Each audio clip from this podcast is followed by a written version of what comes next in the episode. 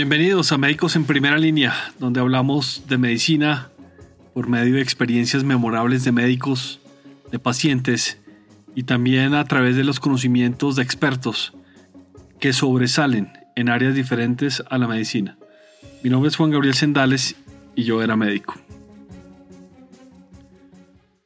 Para sobrevivir en el competitivo mundo empresarial, resulta a veces muy recomendable aprender las lecciones que se extraen de las fábulas. Les voy a dejar una que siempre me acuerdo y se llama La fábula de la hormiga feliz. Todos los días, muy temprano, llegaba a su empresa la hormiga productiva y feliz. Allí pasaba sus días trabajando y tarareando una antigua canción de amor. Ella era productiva y feliz, pero no era supervisada. El abejorro, gerente general, consideró que ello no era posible, así que creó el puesto de supervisor, para el cual contrató a un escarabajo con mucha experiencia en Just in Time, Yoke y Kanban, entre otros. La primera preocupación del escarabajo supervisor fue organizar la hora de llegada y de salida y también preparó hermosos informes y reportes.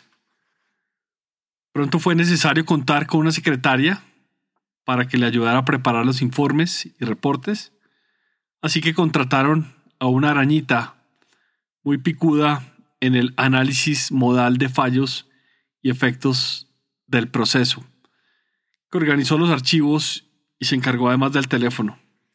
Mientras tanto, la hormiga productiva y feliz trabajaba y trabajaba. El abejorro, gerente, estaba encantado con los informes del escarabajo supervisor, así que pidió más cuadros comparativos y gráficos, indicadores de gestión y análisis de tendencias. Pero entonces fue necesario contratar un gorgojo, especialista en ISO 9000, para el supervisor, y fue indispensable un nuevo computador con impresora a color. Pronto la hormiga productiva y feliz dejó de tararear sus melodías y comenzó a quejarse de todo el papeleo que había que hacer ahora. El abejorro gerente entonces consideró que era momento de adoptar medidas, entonces crearon el cargo de gerente del área donde trabajaba la hormiga productiva y feliz. El cargo fue para una cigarra, Black Belt, alfombró su oficina, se hizo adquirir un sillón especial. El nuevo gerente necesitó entonces un nuevo computador y cuando se tienen más de un computador, pues había que tener una red local y por supuesto un ingeniero de sistemas, cargo que fue ocupado por un aguerrido piojo, egresado de MIT, experto en editores de código de programación, Linux, Oracle, Debian y Ubuntu, entre otros. Con tanta información, el nuevo gerente de área donde trabajaba la hormiga productiva y feliz, pronto necesitó un asistente, un grillo trilingüe, con cinco años de experiencia, que había sido su ayudante en la empresa anterior. Fue contratado para que le ayudara a preparar el plan estratégico y el presupuesto para el área donde trabajaba la hormiga productiva y feliz. La hormiga ya no tarareaba sus viejas melodías y cada vez se le notaba más irascible. Vamos a tener que contratar entonces un estudio de clima laboral. Un día de estos, dijo la cigarra.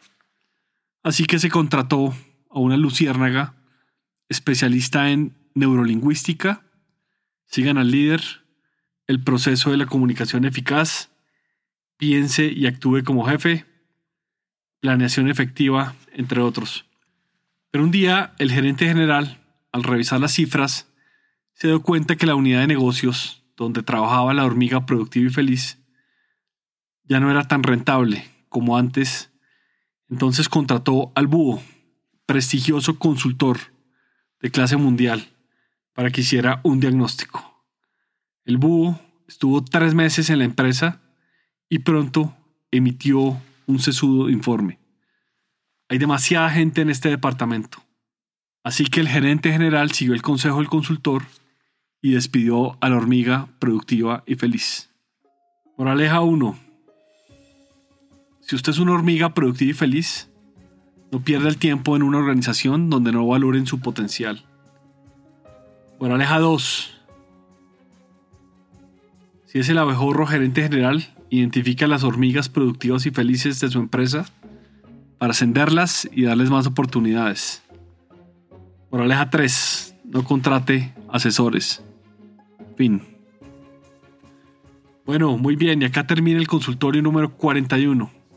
Para conocer más de médicos en primera línea, los invito a suscribirse e ingresar a nuestra página web www.medicosenprimeralinea.co y visitar nuestra página en Instagram arroba médicos en primera línea. Si quieren participar en uno de nuestros consultorios, déjenme un mensaje o una nota de voz, si así lo prefieren, y escríbame a médicos en primera línea arroba gmail.com. Compartan este episodio quien puede interesarle, califíquenos con 5 estrellas y déjenos una reseña. Que tengan una muy buena semana.